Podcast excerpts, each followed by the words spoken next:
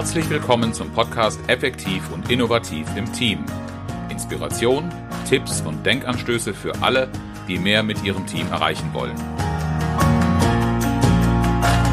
Mein Name ist Oliver Bayer. Ich verhelfe Teams zu mehr Leistung und neuen Lösungen.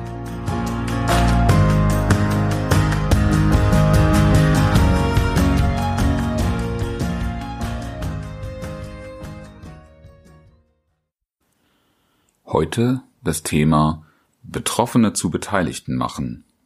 Was es für die Aktivierung von Teammitgliedern braucht. Sie kennen wahrscheinlich die Geschichte der Apollo-Mission und den sagenumwobenen Ausspruch Houston, wir haben ein Problem. Wenn ich mir vorstelle, mit meiner Mannschaft, mit meinem Team in einer solchen Situation zu landen, dann kann ich mir auch sehr, sehr schwer vorstellen, dass wir dann in Diskussionen darum, dass jetzt etwas zu tun ist und dass alle anpacken müssen und jeder 100 Prozent dabei sein muss, stattfinden. Solche Diskussionen erlebe ich aber im Betrieb, selbst bei gravierenden Situationen oder Problemen, des Öfteren. Vielleicht kennen Sie das auch. Zum Beispiel, wenn sich alle darüber beklagen, zu viel Arbeit zu haben. Oder betriebliche Ziele, Vorgaben von Geschäftsleitung und Management nicht erreicht werden. Andere Abteilungen beklagen sich über die Zusammenarbeit, und zwar natürlich über die schlechte Zusammenarbeit mit den eigenen Leuten. Oder wenn sie immer wieder persönliche Differenzen zwischen Teammitgliedern vortreten und eskalieren sehen. Das sind Dinge, die sind für viele sichtbar, die sind auch alltägliches Gespräch. Mitarbeiter klagen und vielleicht fragen sie sich dann auch ab und zu, warum tun die dann nichts? Und da ist es verführerisch, in die Erklärungen reinzugehen und möglicherweise auch die Gründe zwar zu finden und damit gut zu begründen und zu verstehen, warum eine Situation so ist, wie sie ist, aber nichts daran tun zu wollen typische Haltungen, die Sie in solchen Situationen finden und wie Sie damit umgehen sollten, das ist das Thema der heutigen Podcast-Episode. Äh, getreu dem Motto, wer will, findet Wege, wer nicht will, findet Gründe. Und da möchte ich gleich vorweg eine kleine Warnung oder einfach nur Ihre Aufmerksamkeit darauf richten, dass wir uns nicht zu sehr damit beschäftigen sollten, warum etwas so ist, mit einer Ausnahme, wenn ich diese Information für eine Lösung dringend und unverzichtbar benötige. Ansonsten hilft es definitiv mehr, sich auf mögliche Lösungen zu fokussieren und dazu sich zu überlegen, wie gehe ich mit den Haltungen, die ich im Team, bei meinen Kollegen oder eben bei meinen Mitarbeitern vorfinde, am besten um. Typische Haltungen, die Sie da finden können, könnte zum Beispiel der Selbstzufriedene sein. Was ist der Selbstzufriedene für ein Typ? Der kommt einem vor wie er macht alles richtig und wie vorgeschrieben. Eine beneidenswerte Haltung, denn so ein Mensch strahlt viel Selbstbewusstsein aus. Und solange alles funktioniert, ist das auch ein sehr, sehr wichtiger Typ, den ich im Team brauche, um nicht ständig alles in Frage zu stellen, sondern mit einer gewissen Erfolgszuversicht arbeiten zu können. Das sind nämlich auch Menschen, die genau begründen können, warum sie das tun, was sie tun. Nicht unbedingt immer aus dem Verständnis und der Logik heraus, aber mit einem ganz klaren Bezug auf, wo steht es geschrieben, wie ist es entschieden oder vorgeschrieben und ja, was ist das Ergebnis, was ich damit erziele. Ich mache dieses und bekomme jenes. Und ein ganz toller Wirkungszusammenhang. So jemand sieht auch gar kein Problem in seinem Handeln, weil er gut begründen kann, was er tut und warum er es tut. Dass er aber gar kein Problem sieht, zeigt, dass dieser Typ nicht unproblematisch ist. Im Umgang mit ihm habe ich folgende Empfehlungen für Sie. Das erste ist einmal, dass er kein Problem sieht, ist ja eine Andeutung oder ein Hinweis darauf, dass er nicht über den Tellerrand blickt. Also ist ein Zugang zu weiteren Informationen etwas, was dem Selbstzufriedenen durchaus zu Überlegungen verhilft, dass doch ein Problem da sein könnte, mit dem es sich zu befassen lohnt oder über das man zu sprechen hat. Also Daten und Belege zu sammeln, die die Notwendigkeit zur Veränderung deutlich machen, wäre also ein, ein Schritt in Richtung auf einen vermeintlich selbstzufriedenen, um ihn zu aktivieren, um ihn in ein Gespräch darüber zu bringen, dass Probleme existieren, die eine Lösung, die eine Veränderung brauchen. Und ganz wichtig für diejenigen unter Ihnen, und da zähle ich mich durchaus auch dazu, die schon mit der Begeisterung daherkommen, ich weiß schon, was hilft, ich habe schon eine Lösung oder zumindest eine sehr deutliche Vorstellung einer Lösung. Das ist nicht die Haltung, mit der ich diesem Selbstzufriedenen gut begegnen kann, denn der hat noch gar kein Problem, das zu lösen ist. Und wenn ich dem jetzt mit einer weiteren Lösung komme, dann werden Sie schon ahnen, dass ich mit ihm nicht über die beste Lösung für Probleme diskutieren werde, sondern mir nur anhören darf, dass das, was ich jetzt bringe, nicht erprobt ist, während das, was er macht, erprobt und bewährt ist. Kein Wunder, dass wir über so etwas sprechen, wenn kein Problembewusstsein da ist. Und das ist das, was sie bei Persönlichkeitstypen, die auf nicht unbedingt so sehr auf Veränderung stehen, sondern die sehr kontinuierlich, zuverlässig und solide arbeiten, am ehesten drauf kommen. An denen könnte ich mir mit dem, was ich an tollen neuen Ideen äh, für eine Problemlösung habe, die Zähne ausbeißen. Denn wir haben das Eingangsthema, also da, wo wir eigentlich mit einem Lösungsprozess beginnen müssen, noch gar nicht geklärt. Nämlich, welches Problem gibt es eigentlich zu lösen? Warum sollte ich mich eigentlich mit der neuen Sache beschäftigen? Wenn es ja nicht von Natur aus ne, neue Sachen total interessant für mich sind. Dieser Typ wird möglicherweise sehr viel ähm, Aufwand, Energie oder Aufmerksamkeit brauchen. Und zwar von Ihnen selbst, wenn Sie so diese Haltung, ich bin begeistert von meiner Lösung mitbringen. Den werden wir nämlich damit nicht einfangen entwickeln Sie einfach zusammen mit diesem Typen Szenarien, was denn passieren würde, wohin es führt, auf der Grundlage eines erweiterten Horizonts, wenn wir unser Verhalten nicht ändern, wenn wir das, was wir tun, immer so weitermachen. Was sind die Konsequenzen unseres Handelns? Dann wird jemand in der Haltung, mit sich selbst zufrieden zu sein, auch einen Anlass haben, darüber nachzudenken, wo es denn möglicherweise hapern sollte. Bitte vergessen Sie aber auch nicht, demjenigen zu bestätigen. Also wenn ich Ihnen jetzt etwas abfällig den Selbstzufriedenen genannt habe, der hat auch Grund zur Zufriedenheit. Der hat nämlich Dinge richtig gemacht und er hat Leistung gebracht. Und das dürfen wir auch anerkennen. Wohlweislich, dass jetzt eine Situation eingetreten ist, wo wir mit dieser Vergangenheit abschließen müssen, beziehungsweise einen Punkt erreicht haben, wo wir eine Veränderung brauchen. Mit diesem Maß an Wertschätzung und dieser Information werden wir ihn an einer Diskussion über Problemlösung beteiligen können. Nicht jeder wird allerdings mit offenen Armen auf so etwas reagieren. Möglicherweise verwandelt er sich dann in einen Typus, den Sie an anderer Stelle im Team auch schon beobachten können, nämlich äh, einen, den ich mal den Widerständler genannt habe. Ein Mensch, der im Widerstand ist, den werden Sie zum Beispiel beim Thema zu viel Arbeit niemals an der Stelle packen können, was er verändern kann. Das ist jemand, der wird ihnen Gründe liefern. Das ist auch jemand, der nicht verändern will. Nicht aus der Zufriedenheit mit sich selbst heraus, aber aus der Unzufriedenheit mit anderen. Das ist nämlich jemand, der ganz schnell dabei ist, wenn es darum geht, Schuldige zu suchen. Schuldige, die da äh, dafür verantwortlich sind, dass ich so viel Arbeit habe oder Gründe und Schuldige dafür, dass wir betriebliche Ziele nicht erreichen. Immer noch in der Haltung, ich mache ja das Richtige. Und das Problem, das hat ja nichts mit mir zu tun. Das kann man auch sehr, sehr viel in polemischen Diskussionen bei Populisten äh, in der Politik im Alltag beobachten, aber auch in der kleinen Welt des Alltags. Beobachten Sie es mal bei sich selbst. Äh, ich muss leider gestehen zu meiner Schande, dass auch mir das gelegentlich passiert, äh, mich bei Gedanken zu erwischen, wer an irgendetwas schuld ist. Und ähm, die Verantwortung von anderen will ich gar nicht in Abrede stellen. Nur der Ansatz, andere verändern zu wollen, der hat doch wenig Aussicht auf Erfolg. In der Führung hat er meines Erachtens gar nichts zu suchen. In der Führung müssen wir uns darüber äh, Gedanken machen, wie wir zwar Einfluss auf andere ausüben, aber es so zu tun, dass wir sie nicht ständig kontrollieren, scheuchen und vor uns hertreiben müssen. Das ist letztlich ein Stress, den ich keiner Führungskraft wünsche und der auch nicht zielführend und für gute Ergebnisse geeignet ist. Zurück zu unserem Widerständler, der Schuldige sucht. Ganz gewiss werden Sie von dem hören, dass er mit dem Problem nichts zu tun hat. Er findet andere, die das sind, oder er findet auch Umstände und Begründungen, die immer noch ihn dabei sichern, dass er weitermachen kann wie bisher. Und selbst wenn er das Problem gesehen hat, eine der Motivationen für dieses Verhalten könnte durchaus auch Angst sein. Eine Angst zum Beispiel Schwäche zu zeigen.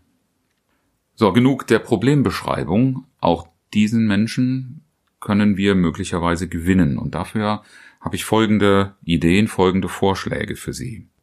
Auch wenn er zunächst nicht danach klingt, aber das kann ein ganz, ganz wertvoller Teilnehmer in den Diskussionen darum sein, was mögliche Lösungen sind. Und dann ist es wichtig, ihn auch daran zu beteiligen, was wir verstanden haben äh, und Daten und Belege gemeinsam auszuwerten und zu analysieren und ihn nicht nur damit zu konfrontieren, was wir für Erkenntnisse haben. Je stärker diese Beteiligung ausfällt, desto eher wird ein Zugang dazu gelingen, dass auch jemand, der sich im Widerstand befindet, aus seiner Sicht aus guten Gründen, bitte immer im Hinterkopf behalten, dass auch dort Gedanken oder Schlüsse ermöglicht werden, die Fragen an sich selber stellen. Je mehr wir diese Erkenntnis und dieses Verstehen an den anderen delegieren und ihm das nicht vorne wegnehmen und quasi wie ein Fertiggericht mundgerecht servieren, mundgerecht immer aus unserer Sicht, meistens klappt das ja genau bei dieser Zielgruppe nicht, desto weniger, also je mehr wir das auf ihn zuschneiden und ihn daran beteiligen, desto eher haben wir die Chance, dass er auch aktiviert wird, beziehungsweise auch zu der Einsicht kommt, es kann wohl nicht immer so weitergehen wie bisher. Und damit er das gut annehmen kann, sind zwei Dinge sehr, sehr wichtig. Das eine ist die Transparenz, die dabei entsteht, dass ich mit ihm teile, was ich an Beobachtungen, an Erkenntnissen habe, ihm die gleichen Dinge in, zum Zugang äh, gebe, also nicht Wissen als Privileg und äh, treu dem äh, Motto Wissen ist Macht behandeln, sondern mein Wissen teilen. Und das andere ist, auch mein Wissen ist nicht vollständig, ist nicht umfassend. Also auch zu offenbaren, wo habe ich Lücken, was habe ich noch nicht verstanden, was weiß ich auch noch nicht. Das ist ja das bei Veränderungen, dass viele den Eindruck haben, dass veränderungsfreudige Menschen gleich genau wissen, was dabei hinten herauskommt.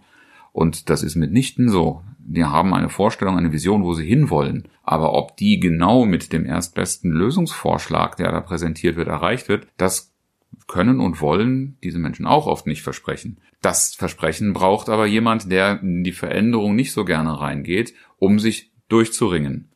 Heißt also, wir müssen auch hier zu einer Beteiligung kommen und dem anderen zeigen, dass wir eben nicht die Weisheit mit Löffeln gefressen haben und auf alles eine Antwort haben, sondern dass wir nur die Notwendigkeit haben, erkannt haben, zu etwas zu verändern und dass wir mit möglichst viel Beteiligung auch darauf setzen, dass eine möglichst gute und stabile Lösung für die Zukunft rauskommt. Und das braucht Raum für Diskussionen und Zeit, um in diese Veränderungsvorstellung reinzukommen und äh, dieses Vertrauen, das dazu gebraucht wird, auch zu entwickeln. Ein großer Schritt, vor allen Dingen, weil der Widerständler im ersten Moment nicht besonders sympathisch erscheint. Oder Selbstzufriedene noch so etwas Positives und Ausgeglichenes ausstrahlt, ist derjenige, der im Widerstand ist, schon eher unangenehm. Und diese Rolle fällt in Betrieben oftmals dem Betriebsrat zu, weshalb der Betriebsrat aus meiner Sicht völlig zu Unrecht einen sehr, sehr pauschal negativen Ruf genießt. Natürlich gibt es Betriebsräte, die sich nicht gerade sympathiefördernd verhalten. Sie haben ja auch eine Rolle zu spielen und äh, diese Rolle hat etwas mit der Stabilität und der Sicherheit für Mitarbeiter zu tun.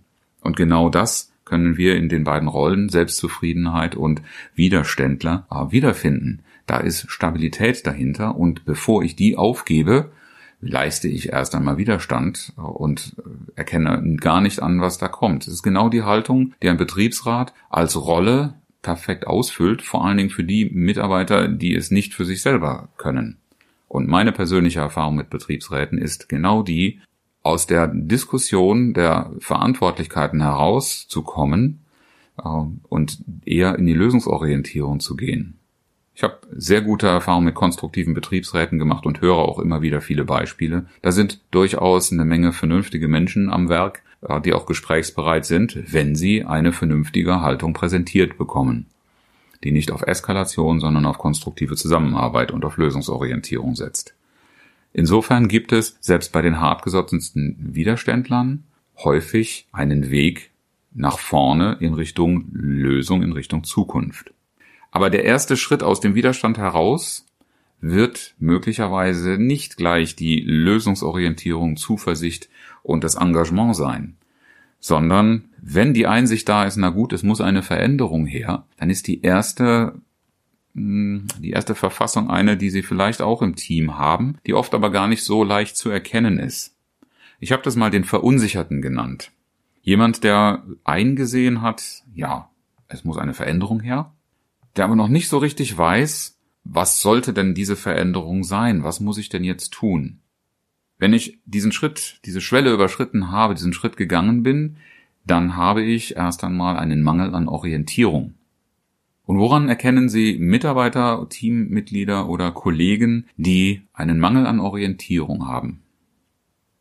Das sind Menschen, die erst einmal auch nicht darüber sprechen werden, denn da sind Ängste mit verbunden. Manche schämen sich auch, wenn sie es nicht so genau wissen, wenn sie keine Antworten geben können.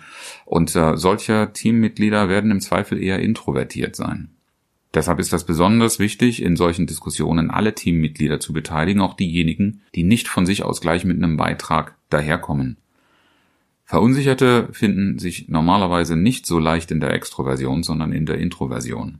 Und sie haben auch wenig Antrieb, weil sie wissen ja gar nicht, was jetzt zu tun ist. Das, was wir bisher gemacht haben, ist ja offensichtlich falsch, haben wir in den vorangegangenen Schritten ja auch so kennengelernt. Und damit weiß ich nicht, was ich tun soll. Erst recht nicht, was ich sagen soll. Und diese Mitarbeiter verdienen besonders viel Aufmerksamkeit, denn äh, die laufen äh, Gefahr oder sie laufen Gefahr, diese Mitarbeiter zu verlieren. Gar nicht immer, dass die sich jetzt gleich ihren Weg suchen. Dann hätten sie ja durchaus Orientierung, sondern die suchen sich äh, ja in, in der Passivität, in einer Art Schockstarre ihren Schutz und damit passiert erstmal gar nichts. Es kann auch eine innere Kündigung sein, mit der sie da zu tun haben, mit der sie konfrontiert sind. Also ist diese Zielgruppe besonders herausfordernd, vielleicht noch ein bisschen mehr als die vorangegangene, mit der, über die wir gesprochen haben, weil da führen sie wenigstens noch Diskussionen bis zu einem gewissen Grad, solange Diskussionsbereitschaft da ist. Aber mit Verunsicherten das Gespräch zu suchen, das erfordert möglicherweise sehr viel Einfühlungsvermögen. Was kann ich mit dieser Zielgruppe machen? Orientierung zu schaffen. Das würde ich als Überschrift sehen. Und zu dieser Orientierung gehört, über Ziele zu sprechen. Nicht Ziele vorzugeben, sondern Ziele zu klären. Also auch welche zu finden, die den, den Kollegen äh, oder den Mitarbeiter, das Teammitglied aktivieren könnten. Und diese Ziele sollten sich ganz glasklar auf die Zukunft, auch eine, auf eine Perspektive beziehen, auf die wir auch den Fokus in dieser Diskussion legen können. Und dann gilt es, diese Mitarbeiter gut zu verstehen, ihnen gut zuzuhören, ihre Motivation zu kennen. Deshalb möglicherweise auch sehr, sehr wertvoll in der Situation, wenn ich mich in der Vergangenheit mit dem Mitarbeiter schon beschäftigt habe, dass ich verstehe, wo die Ebene der Motivation liegt, um die wecken, zu stimulieren und fördern zu können. Und wenn wir diese Grundstimmung haben, dann erst macht ein weiterer Punkt Sinn, den wir in dieser Phase oder mit dieser Zielgruppe brauchen. Die Verunsicherung, die Orientierung oder das Nichtwissen, was ich tun soll, hat natürlich auch oft einen Mangel an Qualifikation zugrunde liegen. Jetzt aber wahllos diese Menschen einfach in Qualifizierungsmaßnahmen zu schicken, ohne irgendetwas flankierend getan zu haben, das könnte sich herausstellen als äh, Verbrennen von Geld. Denn bevor ich jemanden eine Qualifizierung angedeihen lasse, sollte er sie es wissen, warum, wozu das Ganze gut ist. Deshalb zuvor die Motivation geweckt zu haben, ist wichtig, um eine Erfolgsaussicht in der Qualifizierungsmaßnahme zu haben. Und schlussendlich, Motivation hat auch oft was mit Gruppendynamik zu tun. Setzen Sie auf eine Gruppendynamik, die in diesem Fall nicht äh, eine Eskalation ins Negative und in einer jammert lauter als der andere äh, laufen soll, sondern indem die Gruppe in der Beteiligung, die wir schon in dem Schritt vorher, bei der Gruppe vorher gesehen haben, Informationen teilen, das Problem gut verstehen, gemeinsam gut verstehen und damit auch in einer gemeinsamen Diskussion um die Entwicklung einer Problemlösung zu bleiben. Das ist eine ganz, ganz wichtige äh, Kraft, die uns in Richtung einer Veränderung, an einer Problemlösung voranbringt. Wenn gefragt wird, warum macht mein Team das nicht? Warum macht es keinen Schritt auf die Lösung zu? Dann hat das oft was damit zu tun, dass mit den Zielgruppen nicht angemessen umgegangen wird. Und in diesem Fall, wenn ich eine Gruppe aktivieren will, dann reicht es nicht, einen besonders aufzuschlauen, der die anderen dann mitzieht. Wir brauchen da wesentlich mehr Gruppendynamik und deshalb muss die Motivation und die Beteiligung aller sichergestellt sein und ich darf als Führungskraft mich auch nicht in die Mitte stellen und sagen, ich weiß schon, was die Lösung ist, denn daran werden unsere Zielgruppen, die wir gerade betrachtet haben, nicht andocken. Also für die typischen Haltungen, die Sie antreffen in solchen Situationen, nochmal folgende Tipps zum Umgang zusammenfassend. Der Selbstzufriedene, der braucht die Erweiterung seines Blickes und das Schaffen eines Problembewusstseins, damit er überhaupt anerkennt, dass ein Problem existiert, über das mit ihm zu sprechen lohnt. Der Widerständler, dem begegnen Sie am besten mit Beteiligung und mit dem Schaffen von Vertrauen, um die Diskussion, die er gerne führt, in eine konstruktive und positive Richtung zu lenken. Positiv erst einmal in Richtung, ja, wir haben ein Problem, ja, wir müssen etwas verändern. Und die Verunsicherten im Team, denen es an Orientierung fehlt, da sorgen Sie bitte dafür, denen Orientierung zu geben, Ziele zu klären, Perspektiven zu schaffen und ihre Motivation als Grundlage zu wecken und zu fördern. Jetzt bin ich aber auch ganz neugierig auf Ihre Geschichten und Erfahrungen, was gut gewirkt hat, wenn Sie ein Team zur Problemlösung bewegen wollten. Aber natürlich auch, welche schwierigen Fälle hatten Sie oder haben Sie noch? Ihre Fragen beantworte ich gerne per Mail unter fragen at oliver-bayer.de Bayer bitte mit EY oder als Kommentar auf einer meiner Internetseiten die ich in den Show Notes verlinken werde. Und zum Abschluss wieder das inspirierende Zitat, heute von Albert Einstein. Die Definition von Wahnsinn ist, immer wieder das Gleiche zu tun und andere Ergebnisse zu erwarten.